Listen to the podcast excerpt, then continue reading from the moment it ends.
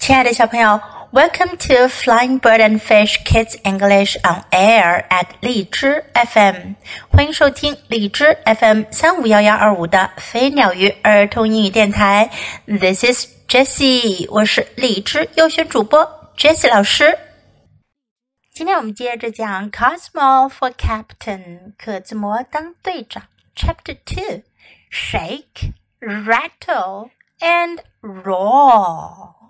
摇晃，轰隆轰隆响，咆哮。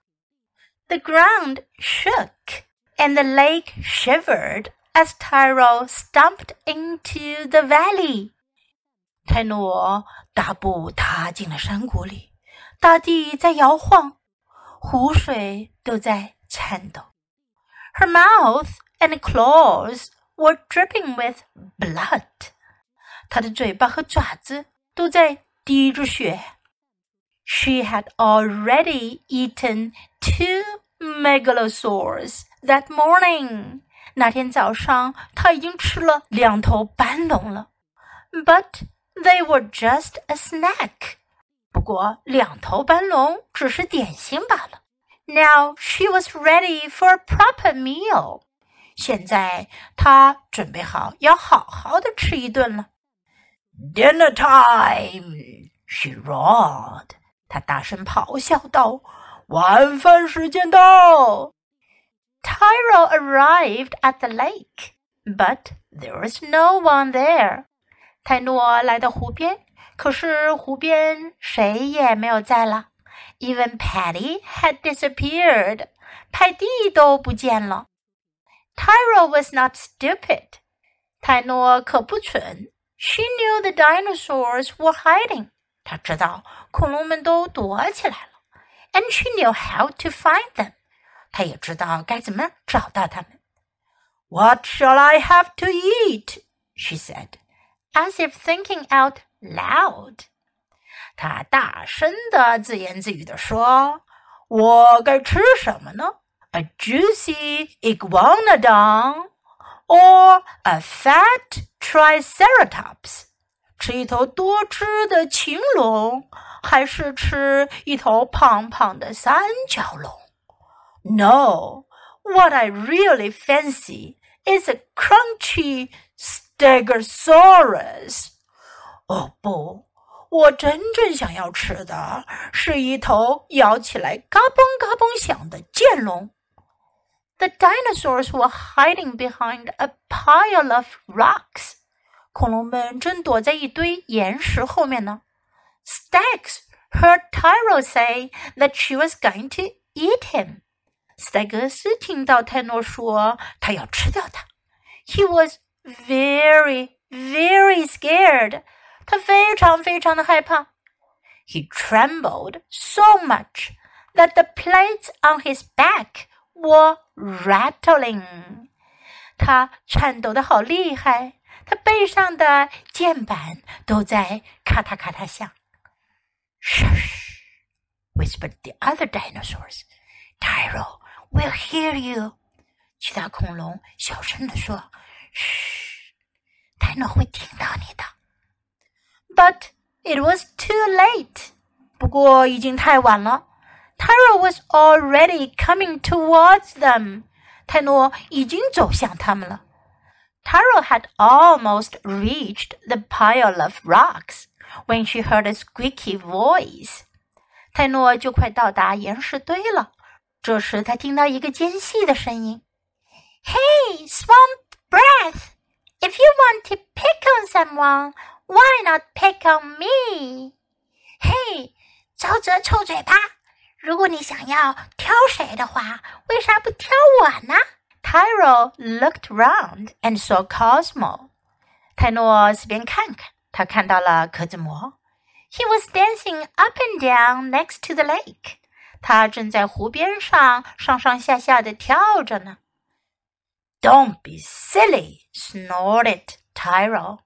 泰诺很亲密地说：“别傻了，I wouldn't waste my time chasing you.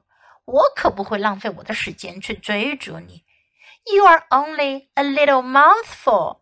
你只不过一小口食物罢了。and she turned back towards the rocks. 她转身走向岩石。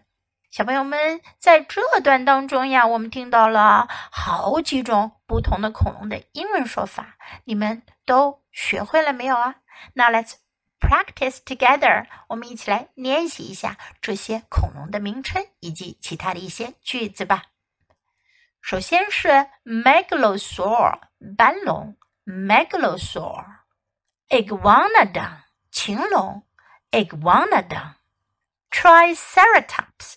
三角龙，Triceratops，Stegosaurus，剑龙，Stegosaurus， 加上我们上一次学到的 Tyrannosaur，霸王龙，我们已经学了五种恐龙的讲法啦。来，我们再一起说一下：Tyrannosaur，霸王龙；Megalosaur，斑龙；Iguanodon，禽龙；Triceratops。三角龙，Stegosaurus，剑龙。Which one do you like best？你最喜欢哪一种恐龙呢？我们再来练习一下其他的句子。Dinner time，晚饭时间到。Dinner time，平时在家该吃晚饭的时候，你也可以说 dinner time。如果是中午的午餐，你就可以说 lunch time。What shall I have to eat？我要吃什么呢？What shall I have to eat? Tyro will hear you. 泰诺会听到你的。 Tyro will hear you.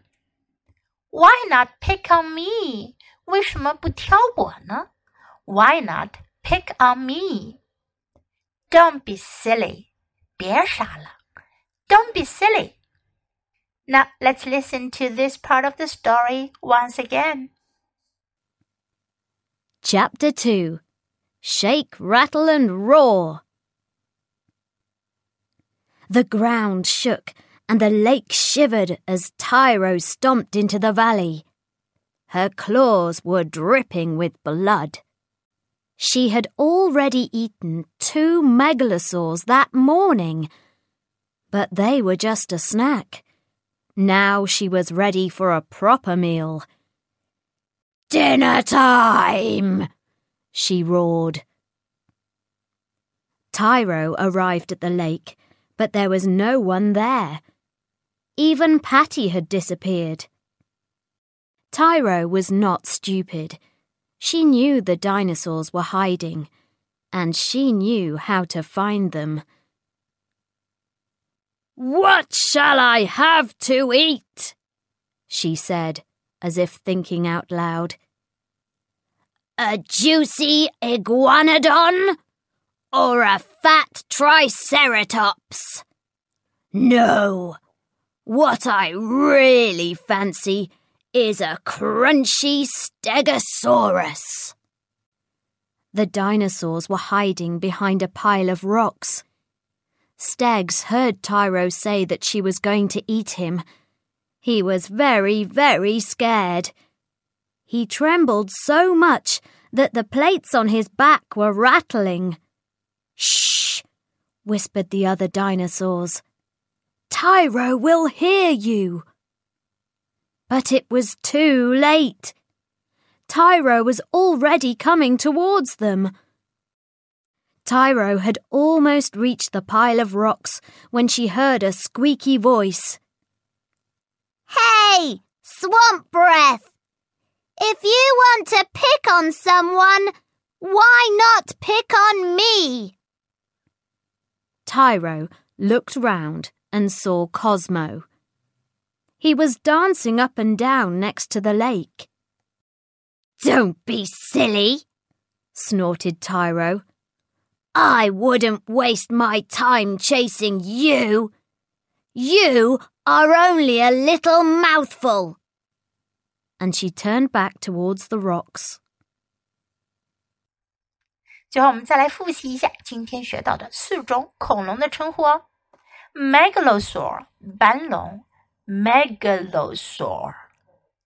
Iguanodon 禽龙，Iguanodon。Triceratops 三角龙，Triceratops。Stegosaurus，剑龙，Stegosaurus，记住了吗？多练习几遍哦。小朋友，你喜欢今天的故事吗？记得给 Jess 老师点赞哦！还有，别忘了下载到手机上收听，更方便哦。